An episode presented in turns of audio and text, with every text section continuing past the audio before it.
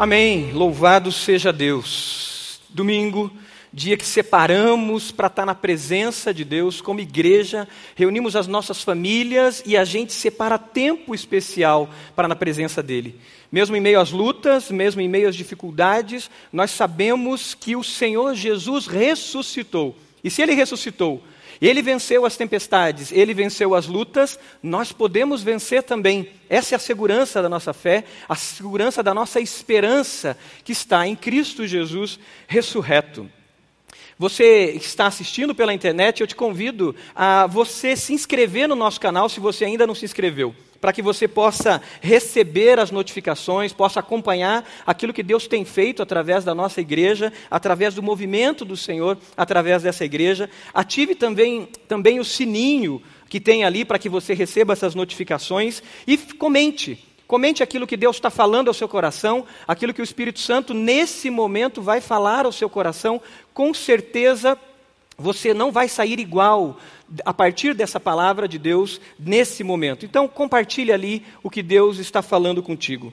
Nós vamos meditar na palavra de Deus em Atos, capítulo 27 uma continuidade de uma série, a série chamada Designados. Nessa continuidade, nessa série, nós vamos continuar vendo o mover do Espírito Santo através da sua igreja. Como o Espírito Santo tem agido através da sua igreja. Deixa a sua Bíblia aberta, reúna-se, puxe a família de lado, os filhos, quem está perto de você, compartilhe a leitura da palavra de Deus.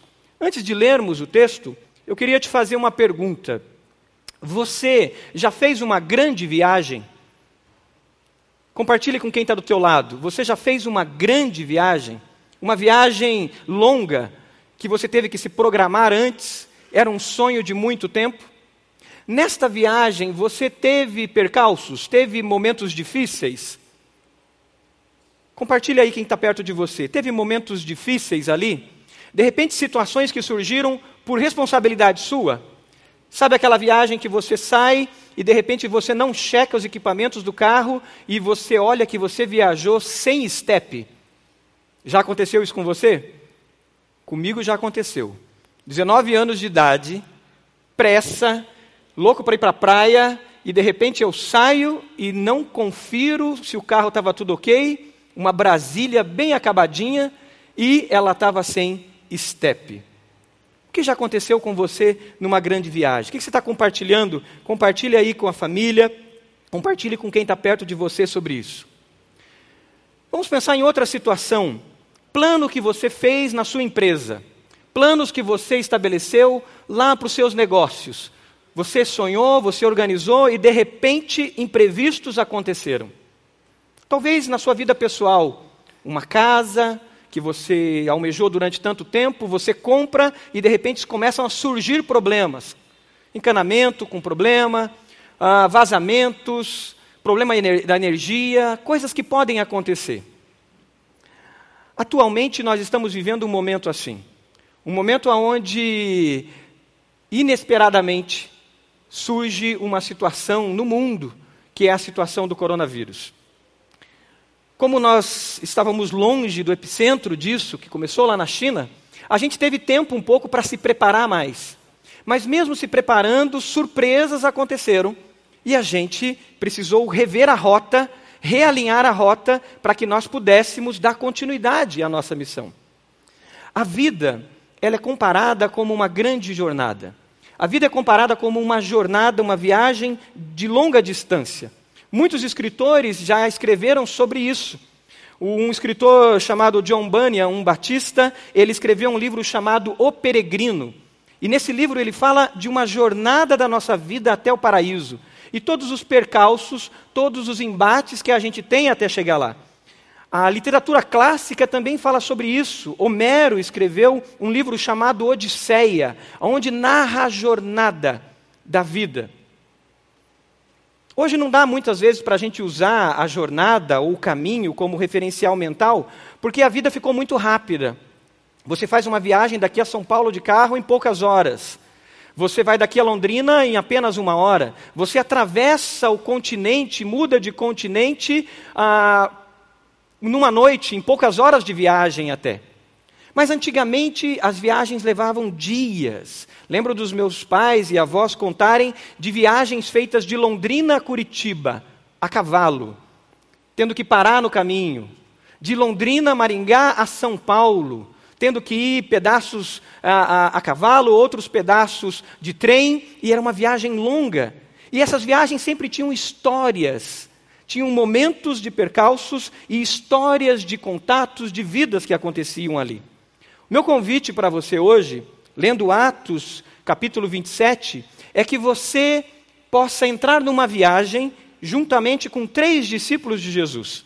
Você pode ler comigo Atos capítulo 27, os primeiros capítulos, primeiros versículos?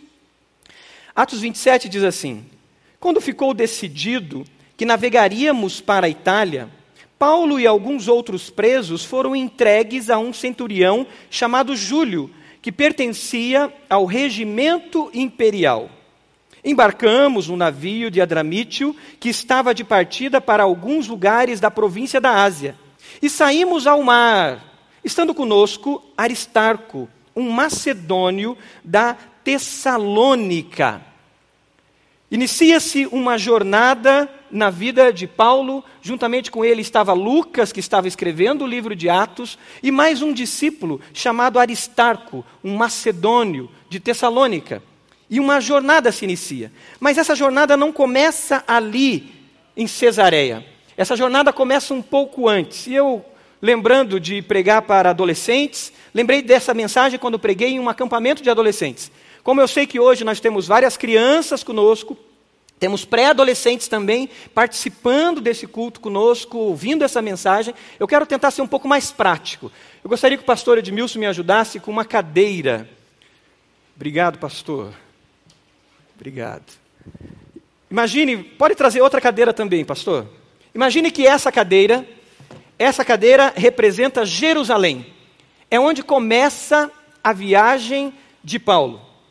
Agora imagine que essa outra cadeira aqui representa Roma. Para onde Paulo está indo? Obrigado, pastor Edmilson. Daqui a pouco eu vou precisar da sua ajuda mais um pouco. Paulo estava em Jerusalém um pouco antes de embarcar para Roma. Em Jerusalém, ele testemunha de Jesus, ele testemunha do evangelho de Jesus, e ao testemunhar, homens se reúnem, líderes religiosos e autoridades se reúnem e ali Paulo ficou preso. Antes um pouco de ser preso, Paulo foi atacado pela multidão, foi esbofeteado, correu risco de vida. Se não fosse uma intervenção das autoridades, ele teria morrido ali, num linchamento público. Paulo vai preso em Jerusalém. Mas, mesmo preso ali, confiando no Senhor, o Senhor Jesus aparece a Paulo. E ao aparecer a Paulo, Jesus diz a Paulo o seu próximo destino. Jesus diz a Paulo: Paulo, convém que assim como você testemunhou em Jerusalém, você também testemunhe em Roma. E aquilo agradou e alegrou o coração de Paulo, porque agora, de um ambiente de perseguição, de um ambiente de opressão, Deus estabelece um sonho, um alvo de um ambiente de liberdade, de um ambiente onde ele poderia testemunhar para Roma, para a elite que se encontrava em Roma, para a multidão de pessoas que moravam em Roma, e ali ele poderia falar, quem sabe, até César. E Paulo estabelece mais um sonho, além de Roma, Paulo sonha em ir no futuro para a Espanha. E ele começa a sonhar. Só que ele fica preso aqui um período. Depois disso, as autoridades mudam e Paulo é levado para Cesareia. Pastor Edmilson, você me passa uma próxima cadeira? E ele é levado para Cesareia. Em Cesareia ele fica dois anos preso. Dois anos ele fica em Cesareia. Aqui em Jerusalém começou uma conspiração. Mais de 40 homens se reuniram e eles decidiram que matariam Paulo. E a intenção deles era tão firme, tão forte, que eles disseram uns aos outros: Nós não comeremos, nós não nos alimentaremos enquanto não vermos Paulo morto. As autoridades levam Paulo para Cesareia, Dois anos Paulo fica preso ali, esses homens continuam conspirando, existe uma conspiração política e religiosa contra Paulo, e depois de dois anos mudam-se as autoridades e Paulo tem a possibilidade de ser solto. Paulo está olhando para o seu destino, Paulo está olhando para Roma, o lugar que Deus tinha estabelecido para que ele fosse. Mas perto de ser solto, ele descobre que esses 40 homens conspiravam ainda contra ele. E eles armaram uma armadilha. Eles disseram: assim que Paulo for solto, nós o mataremos. Eles armam uma emboscada na vida de Paulo. Se você ler o final do capítulo 26, você entende um pouquinho desse contexto mais. O versículo 30 do capítulo 26 diz que o rei se levantou e com ele o governador e Berenice, como também os que estavam assentados com ele, saindo do salão, comentaram entre si: Este homem, no caso Paulo, não fez nada que mereça morte ou prisão. Agripa disse a Festo: Eu poderia colocar em liberdade esse homem ele poderia ser solto se não tivesse apelado a César.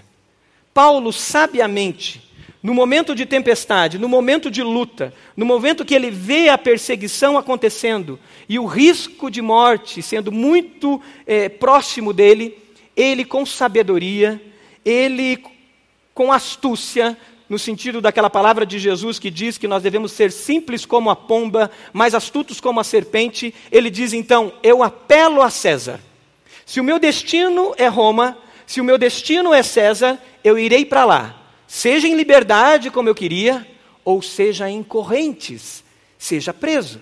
Pastor Edmilson, você traz mais uma cadeira, por gentileza?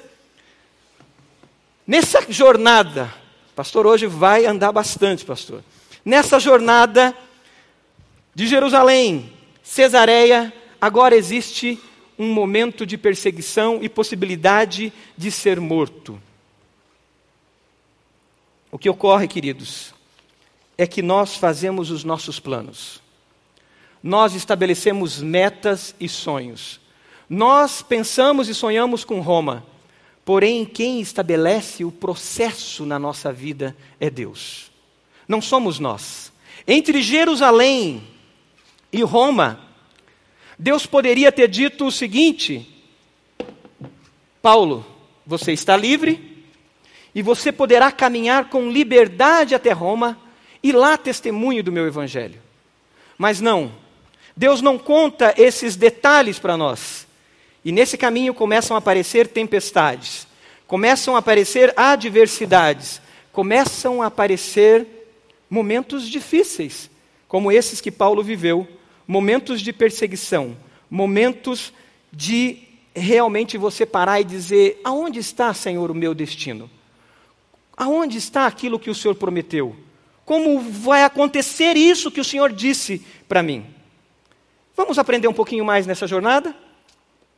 Encosta aí no seu filho que está do seu lado, na sua filha, no seu esposo na sua esposa, quem está perto de você, diga para ele se sentar nessa cadeira com mais segurança, apertar os cintos, porque a viagem vai ser emocionante. Olha para ele e diga aí: vai ser emocionante essa viagem.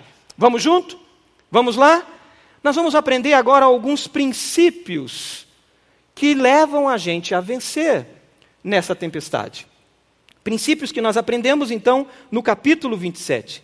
O primeiro princípio é que, para vencermos as tempestades, nós precisamos nos manter conectados à igreja de Jesus. Os primeiros versículos mostram que Paulo solicitou a presença de dois discípulos com ele. Paulo queria a igreja do lado dele. E o que, que ele faz?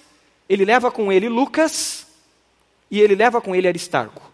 O bom testemunho de Paulo fez com que, com que aquele é, centurião liberasse, desse autorização para que, mesmo Paulo em correntes, Paulo pudesse levar do lado dele Lucas e esse outro discípulo, Aristarco. Você está enfrentando tempestades, lutas? A minha pergunta é: a igreja de Jesus está com você? Ou melhor, você está com a igreja do Senhor Jesus? Eu não estou falando da igreja um ajuntamento de pessoas, aonde a gente tem 100 pessoas, 50, 500, mil, duas mil, três mil pessoas reunidas. Eu não estou falando de multidão, eu estou falando de conexão. Você está conectado à igreja do Senhor Jesus ou você está na jornada sozinho? Talvez você entrou na jornada e a jornada está muito tranquila. Não tem uma cesareia na sua vida e não tem emboscadas na sua vida. E você está sozinho.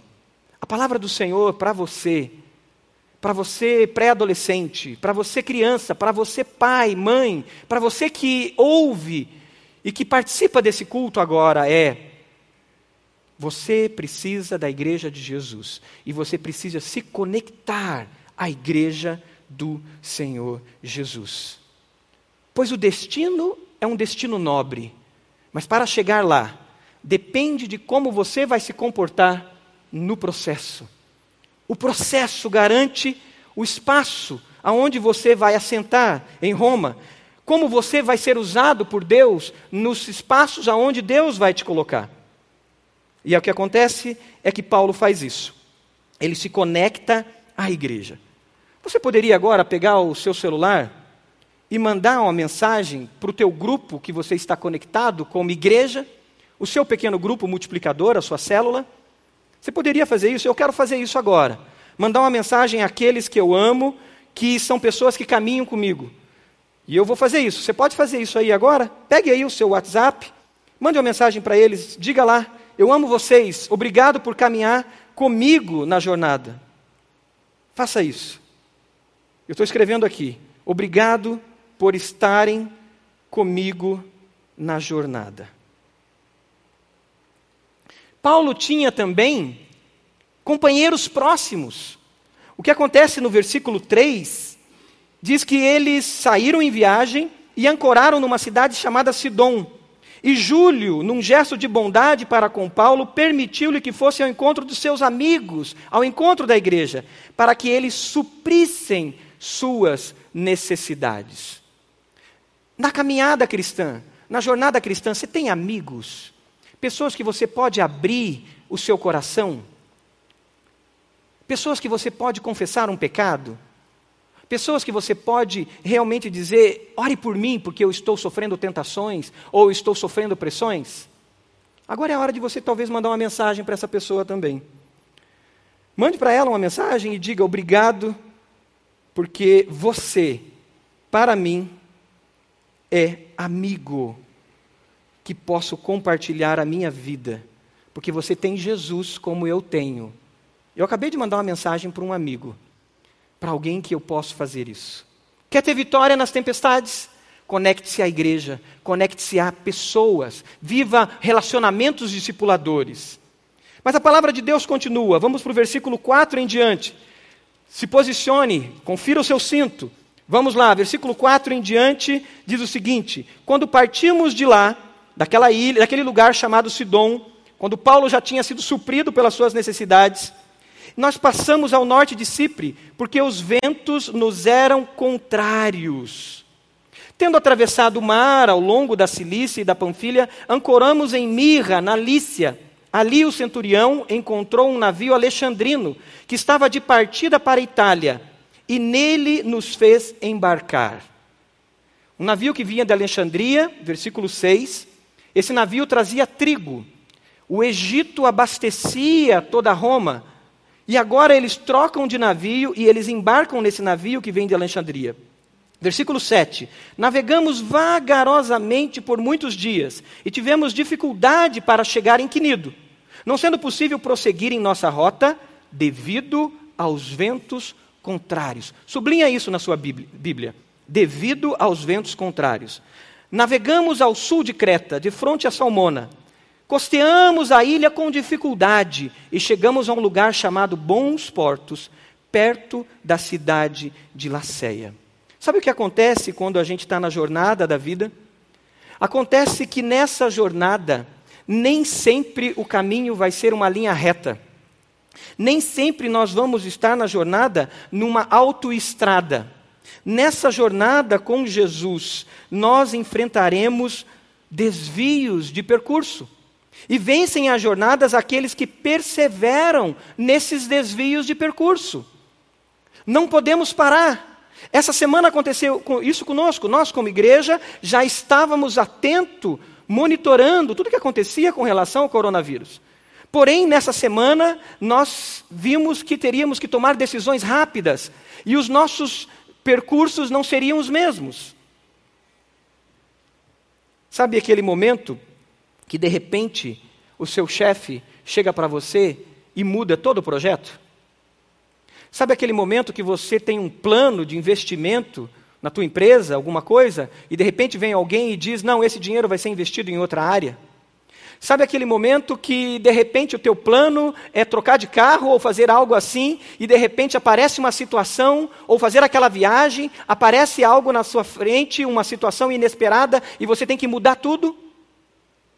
Nesses momentos, você pode escolher ficar de bico, ficar amargurado, ficar emburrado, sentar no meu fio e reclamar, ou você pode escolher estar atento à vontade de Deus e olhar para o destino que Jesus já estabeleceu para você para algo muito maior do que aquilo tão pequeno que talvez surgiu no caminho. Um discípulo de Jesus, ele tem essa flexibilidade, ele tem essa, essa condição do Senhor de entender que caminho é trilha. Caminho não é autoestrada, não é um autobahn, não é ir daqui a Ponta Grossa e você ir tranquilamente. Não, caminhos são estradas de terra. São tortuosos, têm desvios.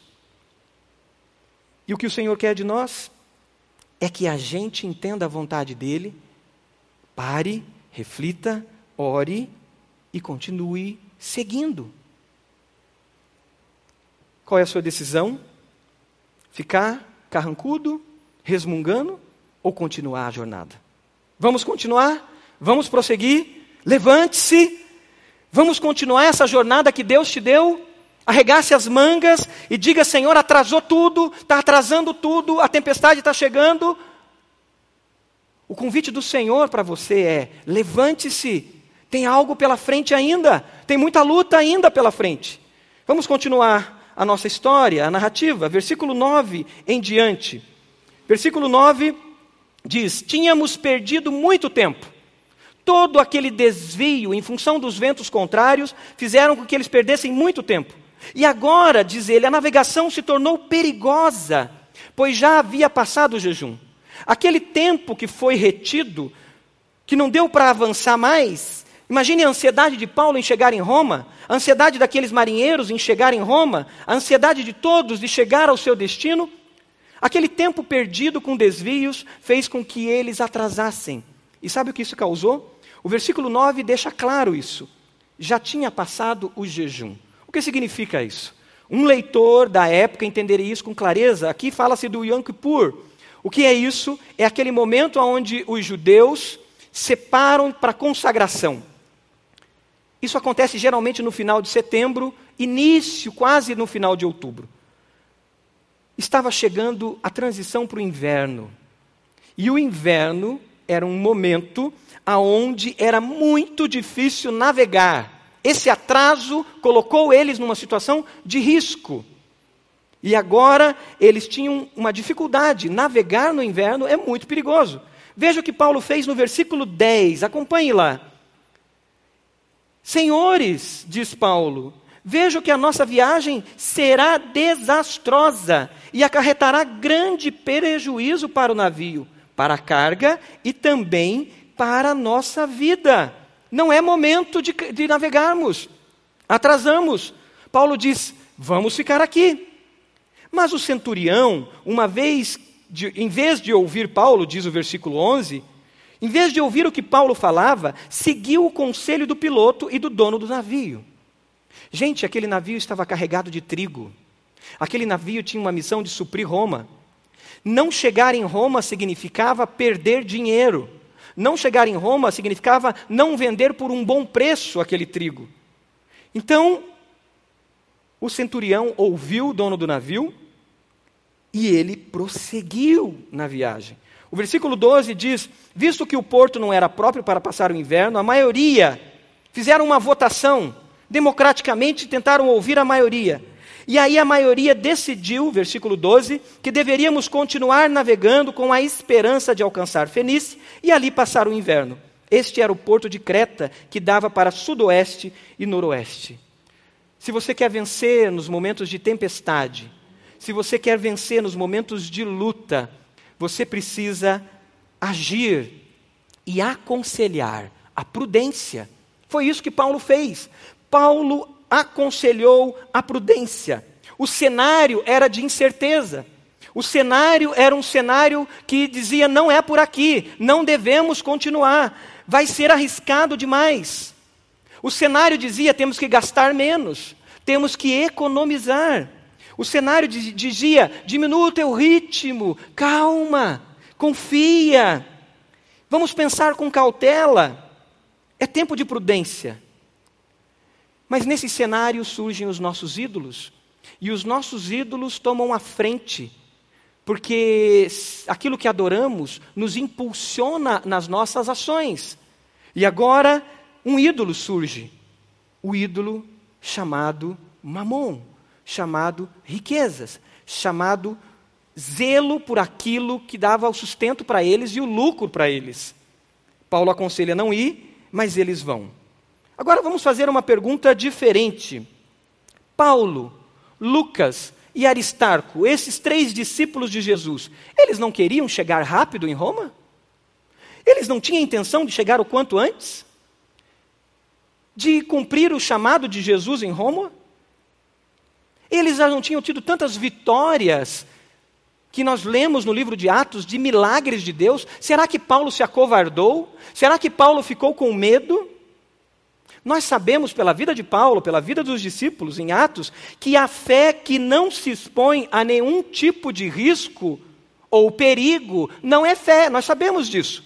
A fé que não se expõe a nenhum tipo de risco ou perigo não é fé. É comodismo, é conivência, é conveniência. Mas a postura de Paulo aqui nos revela o outro lado da moeda que a fé em Cristo não significa necessariamente se expor a todo e qualquer tipo de perigo. A fé em Cristo não significa eu tentar a Deus e me expor ao perigo. Afinal, Deus não tinha dado um prazo para Paulo chegar em Roma. Não tinha.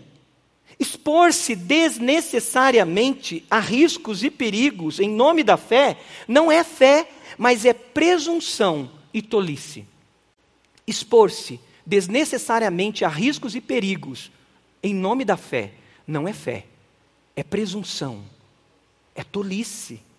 Fé corajosa não se impõe à razão e ao bom senso. Fé corajosa, ela não tenta a Deus. Quantas vezes colocamos o barco à deriva? Quantas vezes colocamos a nossa família em riscos em nome do nosso sucesso, em nome da nossa satisfação, em nome dos nossos prazeres, dos ídolos que adoramos, do lazer, do prazer pessoal, do prazer individualista, colocamos uma família inteira em risco. Você está colocando o seu barco na tempestade por causa de algum ídolo? É momento de refletir. Existe algo que está fazendo você avançar além do que você deveria? Talvez o sucesso, a carreira, o prazer pessoal, o estilo de vida que não pode cair, que não pode mudar. O que tem feito você colocar sua família em risco? Mas, gente, a maioria decidiu. O versículo 12 diz que eles fizeram uma votação. E a maioria decidiu que era por ali. E aí a gente pode dizer: a maioria não é a voz de Deus? Popularmente se pensa assim no Brasil: a maioria é a voz de Deus. Não, não, não. Nem sempre, nem sempre a maioria é a voz de Deus. Devemos agir com prudência e propósito, não pela maioria. A maioria ganhou, venceu, é verdade. Eles até disseram: esse Paulo não sabe de nada, vamos perder os nossos lucros.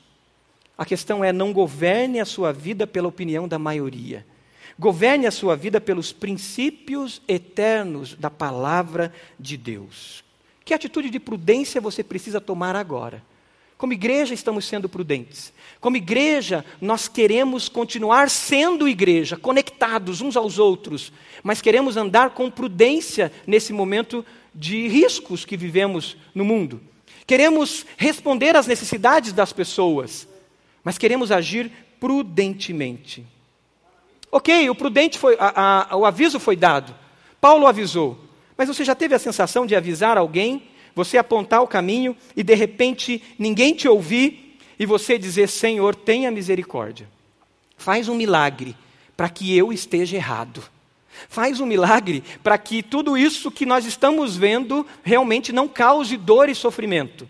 Haja com a sua graça. Eu imagino que foi isso que Paulo fez. E aqui entra uma nova cadeira, se o pastor Edmilson ainda estiver aqui, eu agradeço. Obrigado, pastor, sempre atento. Obrigado. Que é a cadeira da tempestade.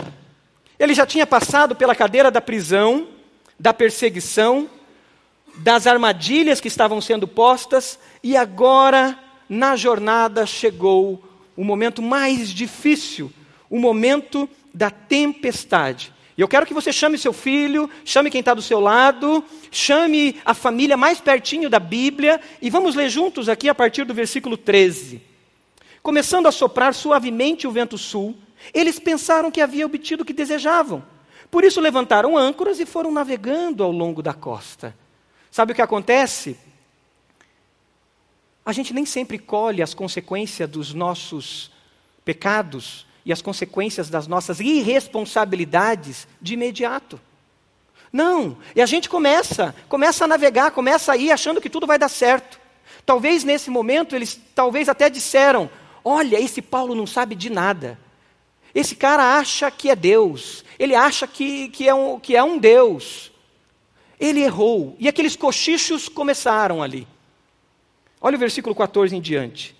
Pouco tempo depois, desencadeou-se da ilha um vento muito forte, um vento chamado Nordeste. O navio ficou arrastado pela tempestade, sem poder resistir ao vento. Assim cessamos as manobras e ficamos à deriva. Passando ao sul de um, uma pequena ilha chamada Clauda, foi com dificuldade que conseguimos recolher o barco salva-vidas. Levantando-o, lançaram mão de todos os meios para reforçar o navio com cordas. E temendo que ele encalhasse nos bancos de areia de Sirte, baixaram as velas rapidamente e deixaram o navio à deriva. Não sabemos para onde vamos. Essa tempestade está nos levando para algum lugar, não temos noção para onde nós estamos indo. Passando ao sul de uma pequena ilha chamada Clauda, se resgataram os salva-vidas e o navio estava à deriva. No versículo 18, no dia seguinte, uma noite de tempestade, várias noites de tempestade, sendo violentamente castigado pela tempestade, começaram a lançar fora a carga. No terceiro dia de tempestade, lançaram fora com as próprias mãos a armação do navio. Não aparecendo nem sol, nem estrelas por muitos dias, e continuando a abater-se sobre nós grande tempestade, finalmente perdemos toda esperança de salvamento. Você consegue imaginar esse tormento você consegue imaginar esse momento de dor, de medo, tomando conta deles? Versículo 21. Visto que os homens tinham passado muito tempo sem comer, Paulo levanta-se. Eu quero ir até o versículo 20. Tem algo que chama a atenção, além do versículo 21, eu quero que você já vá para o versículo 23. Quando Paulo se levanta e ele traz uma palavra àqueles homens no meio da tempestade. No versículo 23 ele diz: Homens, ontem à noite apareceu-me um anjo do Deus a quem pertenço, sublinha isso na sua Bíblia, o Deus a quem pertenço e a quem adoro, sublinha isso na sua Bíblia, dizendo-me: Paulo, não tenha medo, é preciso que você compareça perante César. Deus, por sua graça, deu-lhe a vida de todos que estão com você nesse navio. Assim, tenham ânimo, senhores, creiam em Deus. Sabe o que estava acontecendo nesse momento na vida de Paulo, na vida de Aristarco e na vida de Lucas? Eles estavam adorando a Deus. No meio da tempestade, Paulo diz a eles: O Deus a quem vocês me veem adorando. Versículos à frente você vai encontrar um momento que Paulo dá graças a Deus na frente de todos, no meio de uma tempestade ainda. A adoração precisa estar na vida daqueles que querem vencer e daqueles que vencem as tempestades. Você tem buscado ao Senhor em adoração? A sua vida é uma vida de adoração? Independente dos comentários, porque as pessoas vão cochichar assim e vão dizer: olha lá, não está dando certo, olha lá, ele errou, olha lá, aquele que diz que é cristão, aquele que diz que é crente, aquele que diz que segue a Jesus. Independente dos comentários das pessoas, você está adorando a Deus? Você está adorando a Deus nas tormentas, nos momentos difíceis, aquele momento que chega à impotência, que você não vê para onde vai mais, que parece que você perde o controle, perde as rédeas. As consequências do pecado vêm, elas vêm. E muitas vezes chegam momentos que a gente perde o controle. Perde o controle do pecado. Aquele pecadinho que de repente a gente comete, você comete, e você diz: não, não, não, não, não, não, não tem problema, não aconteceu nada. Não, eu, eu avancei um pouco mais, mas eu vou retroceder e eu vou mudar. E na outra vez você olha e você diz: ah, eu vou fazer só mais uma vez, e de repente você não consegue fazer só mais uma, você faz duas, você faz três, você faz quatro, cinco, e de repente você está preso pelo pecado e não tem mais o que fazer. Ele toma conta. Ou as dificuldades da vida que vêm tomando conta, e você percebe que aquilo que você achava que tinha controle não tem mais controle. O Senhor te chama à rendição, à adoração, a buscar a Ele. Adorar diante dos prejuízos. Esses homens começaram a jogar tudo ao mar. Versículo 18 diz que eles lançaram tudo ao mar, a carga ao mar. Começaram a lançar com as próprias mãos a própria armação daquele navio. Quanta gente que se acha esperta, que diz: Eu estou ficando rico, está dando tudo certo, eu tenho dinheiro guardado em umas ilhas aqui fora, eu tenho dinheiro guardado aqui dentro de, um, de uma parede, Está lembrando de alguns casos no Brasil? Não vai acontecer nada comigo. Está tudo ok. O pecado vai reter você onde você não queria ficar. Ele te segura. O pecado vai levar você mais longe do que você queria ir. E ele vai te levar para o abismo. O pecado vai custar mais caro do que você gostaria de pagar. O pecado gera prejuízo financeiro, na tua família, na tua honra, no teu nome. O pecado gera morte. Mas Paulo, os discípulos de Jesus, continuavam adorando. Mesmo nos momentos que eles disseram não há mais esperança de salvamento, eles continuavam adorando a Deus. E aí o versículo 23 diz: O Deus a quem pertenço e adoro. Sabe o que faz a gente adorar a Deus no momento da tempestade? A gente ter essa confiança que pertencemos ao Senhor, que somos dele, que ele é nosso e que realmente a razão da nossa vida não é somente Roma. A razão da nossa vida não é só esse destino que nós temos aqui, talvez a sua carreira profissional, talvez a, a, o sucesso da sua família, talvez o sucesso daquilo que você tem em suas mãos. Não, o destino do Senhor está além disso. O destino do Senhor é o próprio Senhor a quem nós adoramos. Sabe o que acontece aí? Paulo não vira um monge adorador. Os discípulos não se trancam ali como adoradores e deixam que o resto se destrua. Não. O versículo 21 que nós lemos diz que Paulo se levanta diante do povo e diz: Senhores, vocês deviam ter aceitado o meu conselho de não partir de Creta, pois vocês teriam evitado esse dano e prejuízo. Mas agora recomendo-lhes que tenham coragem, pois nenhum de vocês perderá a vida, apenas o navio será destruído. Pois ontem à noite um anjo falou comigo. No momento da dificuldade, a gente não deve ficar apontando o dedo para as pessoas. No momento da dificuldade, a gente não deve ficar dizendo, aí eu não falei? Aí eu não te disse? Isso não acontece na sua casa, né? Não olha para a mamãe, não olha para o papai, não olha para a esposa, não olha para o esposo. Isso não deve acontecer aí, né? Mas muitas vezes a gente faz assim. Olha aí, eu não te disse, eu não te disse. Não, não. Na hora da crise, não busque culpados. Na crise, aponte solução. Na crise, busque solução. E aí, Paulo se torna agora um encorajador encorajador. Vivemos momentos onde nós precisamos da igreja como uma igreja encorajadora, uma igreja que busca oportunidades no meio da crise, crise, discípulos que vão ajudar as pessoas a pararem, a controlarem a sua ansiedade e vão chamá-los para dizer: "Vem orar comigo". Vem aqui, vamos, vamos ali no carro, vamos ali fora dar uma caminhada ali fora da empresa, vamos ali na sala de aula, fora da sala de aula, vamos orar, eu quero orar com você. Discípulos que vão chamar as pessoas a respirarem e dizerem: acalma o teu coração, lança a sua ansiedade sobre Jesus, e Ele vai te dar a solução. E eu quero estar com você, eu quero estar perto de você nesse momento. Discípulos que se tornam encorajadores, que estão juntos. Mas não é só um encorajamento frio, uma animação de auditório, não é somente um, um, um, um, animador, não, é um encorajamento engajado, é um encorajamento que pega pela mão, que pega pelo braço. Sabe por que isso acontece? Olha o versículo 25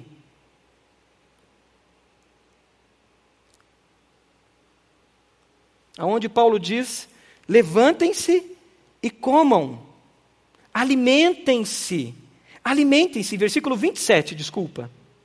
Estávamos sendo levados de um lado para o outro no mar ainda, quando por volta da meia-noite os marinheiros imaginávamos que estávamos em terra. E eles tentaram descobrir o que estava acontecendo. No versículo 33, Paulo insiste com eles: se alimentem. Não entrem em depressão. Não vão para o fundo do poço, eu quero estar com vocês, venham comigo, se alimentem, se posicionem, nós vamos atravessar essa tempestade.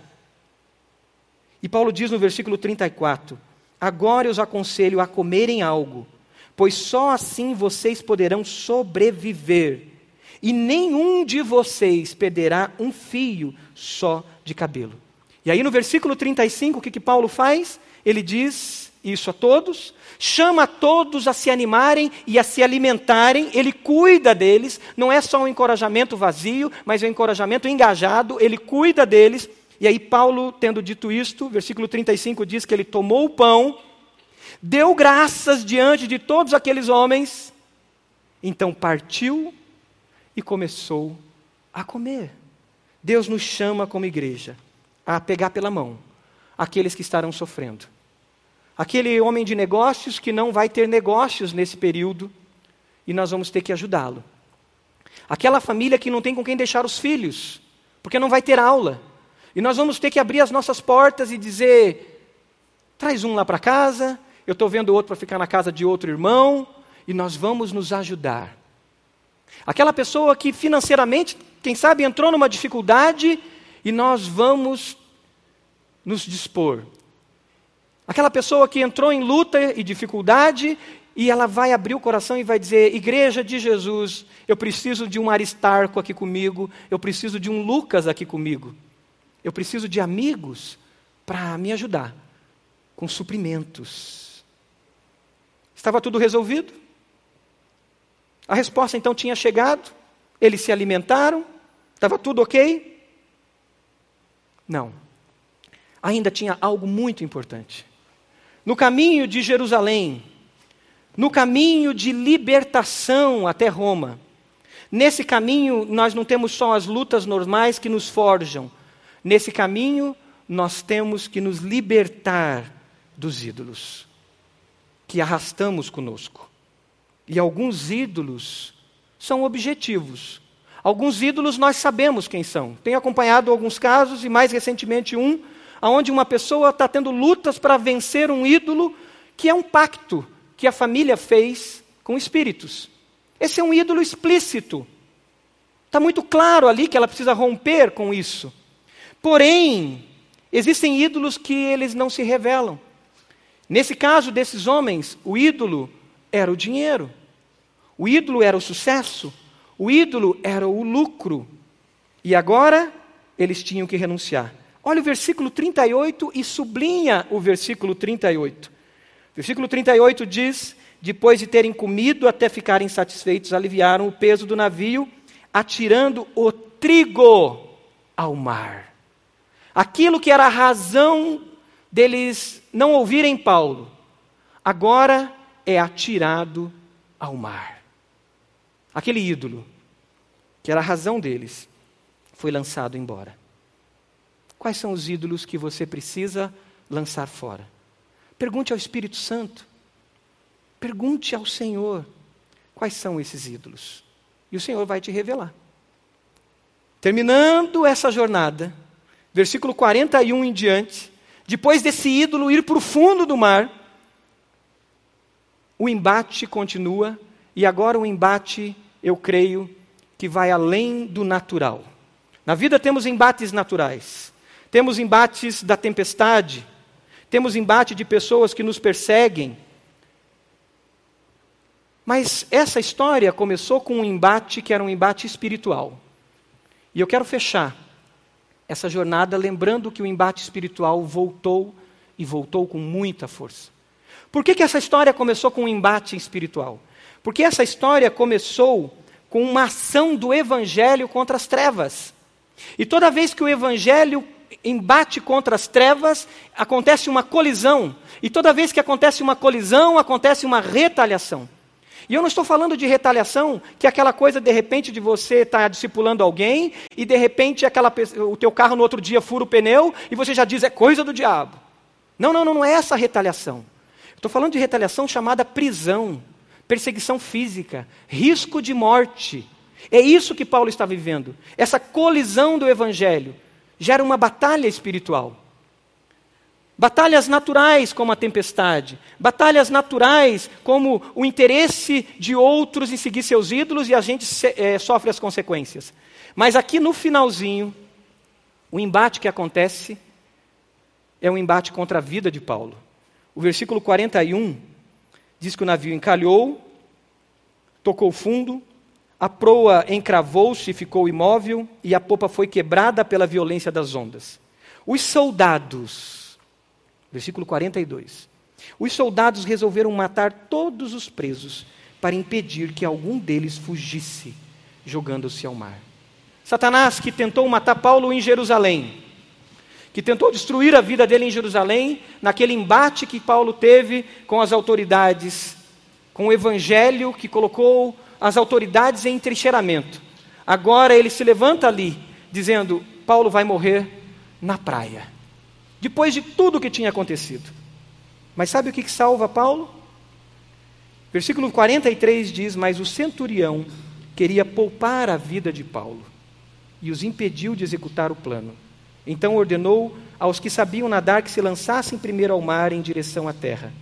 Os outros teriam que salvar-se em tábuas ou pedaços do navio, Dessa forma, todos, você pode repetir bem alto isso, olhe para quem está do seu lado, olhe para quem está perto e diz assim: todos se salvaram. Não tem nada que possa se levantar contra aquele que Deus estabeleceu um destino. Eu gostaria que você abrisse a sua Bíblia em Romanos 8. Nós vamos encerrar lendo esse versículo de Romanos 8 que mostra com clareza o nosso destino. Romanos 8, versículo 29 diz: Que Deus nos conheceu e que Deus nos predestinou para sermos conforme a imagem de seu Filho. Deus nos deu um destino que está além de Roma. Deus nos deu um destino que é transcende a Roma, transcende ao seu destino que você sonha, aquilo que você imagina de melhor para você, aquilo que você faz, levanta todo dia para fazer. Deus deu um destino que vai além, e o destino é que a imagem de Jesus seja formada em vocês, serem igual a Jesus. Versículo 29 de Romanos 8. A fim de que Jesus seja o primogênito entre muitos irmãos. Por isso, Romanos 8 diz que todas as coisas contribuem para o bem daqueles que amam a Deus. Sabe o que acontece com Jerusalém? Deus está usando Jerusalém para forjar a sua vida. Sabe o que acontece com a prisão? Deus está usando a prisão para forjar Jesus na sua vida, para que os propósitos dele se cumpram na sua vida. E é lá na prisão, no momento difícil, que o nome de Jesus é glorificado. Sabe o que acontece com as tempestades? Sabe o que acontece com Cesareia? O que acontece com, aqueles, com as perseguições? Deus está cooperando. Todas as coisas estão cooperando para o bem, e o bem é que Jesus seja forjado em nós, e que o nome de Jesus seja glorificado. Sabe o que acontece com aqueles que querem te matar, com as batalhas espirituais, com o inimigo que tenta atacar a sua vida, atacar a minha vida? Deus o envergonha.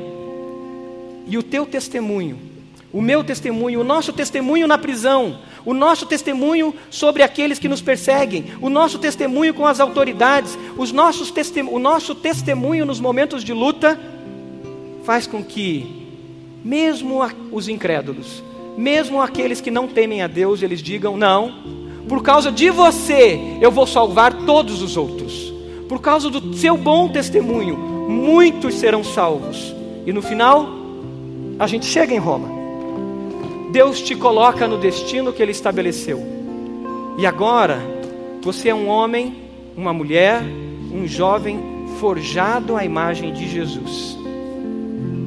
E as tempestades que vieram não fugiram à soberania de Deus, não fugiram ao cuidado de Deus. Você pode fechar seus olhos? Peça para quem está em volta de você fechar os olhos. Se está as crianças perto de você, peça para fechar os olhos agora. O que Deus está falando com vocês? O que Deus falou comigo? O que Deus está falando agora ao seu coração? Tem lutas? Tem dificuldades? Confia no Senhor. Entregue-se a Ele. Adore a Ele agora onde você está. Diga: Bendito seja o teu nome, Senhor. Exaltado seja o teu nome. O Senhor está aqui, eu pertenço a ti, eu sou teu, a minha vida é sua. Satanás vai fugir diante da adoração, diante da sua entrega total a Ele. Talvez você está me ouvindo, me vendo, e você ainda não tem essa segurança da salvação, porque você ainda não pode dizer eu pertenço a Jesus, a minha vida foi totalmente entregue a Ele. Eu te convido, te convido a a fazer essa declaração de entrega ao Senhor. Faça uma oração comigo, de olhos fechados aonde você está. Faça uma oração de entrega. Diga, Senhor Jesus, Senhor Jesus, eu, eu confesso que eu tenho ídolos, estou agarrado a esses ídolos. O meu próprio ego, o meu orgulho, os meus bens, os meus diplomas, a minha religiosidade, eu me considero um bom religioso. Diga, Senhor Jesus, eu admito que eu estou preso a ídolos, estou preso ao pecado. Admito, Jesus, que eu preciso de salvação. Tome a minha mão, Jesus. Diga isso, tome a minha mão, Jesus. Eu quero pertencer a Ti. Eu quero dizer, como Paulo disse, eu pertenço a Deus. Eu estou conectado a Ele. Diga isso. Diga, Jesus, eu quero pertencer à tua igreja, eu quero estar conectado à tua igreja, eu quero declarar através do batismo que eu sou teu, que eu morri com Cristo e eu ressuscitei para uma nova vida, que o velho Marcos morreu, que o velho homem, a velha mulher morreu, eu sou teu, Jesus. Diga isso para o Senhor aí, aonde você está. E fala, eu te recebo, Jesus, como meu Salvador. Aí aonde você está, tem uma, um espaço onde você pode clicar chamado Minha Decisão Hoje Foi. Clique ali, clique ali agora e diga: Minha decisão hoje foi. Você aceitou Jesus? Você fez essa oração de entrega? Então, clique lá dizendo: Eu fiz essa oração de entrega, eu pertenço a Jesus. Entende que você precisa se batizar para estar conectado ao corpo de Cristo, à igreja de Jesus, que você não deve andar mais sozinho? Diga lá: Eu não quero andar sozinho. Mande mensagem para os pastores. Diga: Eu quero um pequeno grupo para mim. Eu quero companheiros de vida discipular. Eu quero andar com a igreja de Jesus. A sua decisão é voltar ao Senhor. Diga: Eu quero me reconciliar. mas não, não se desconecte. Não pare de ver esse vídeo enquanto você não fizer a sua decisão e declarar publicamente a sua decisão. Vamos orar mais uma vez? Feche seus olhos. Senhor, nós te adoramos, Pai. Nós te adoramos com toda a nossa vida, com todo o nosso ser, porque nós pertencemos a Ti, porque nós somos Teus.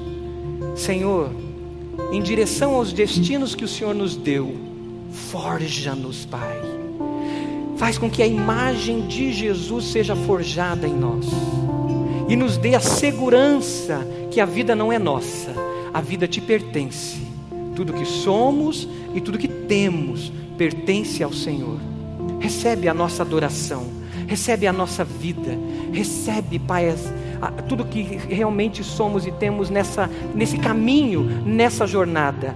Dá-nos sabedoria para os momentos de desvio, os momentos que achamos que estamos perdidos. Dá-nos sabedoria e edifica-nos, Pai, a imagem de Jesus. Nós te amamos, nós te adoramos. Em nome de Jesus oramos. Amém.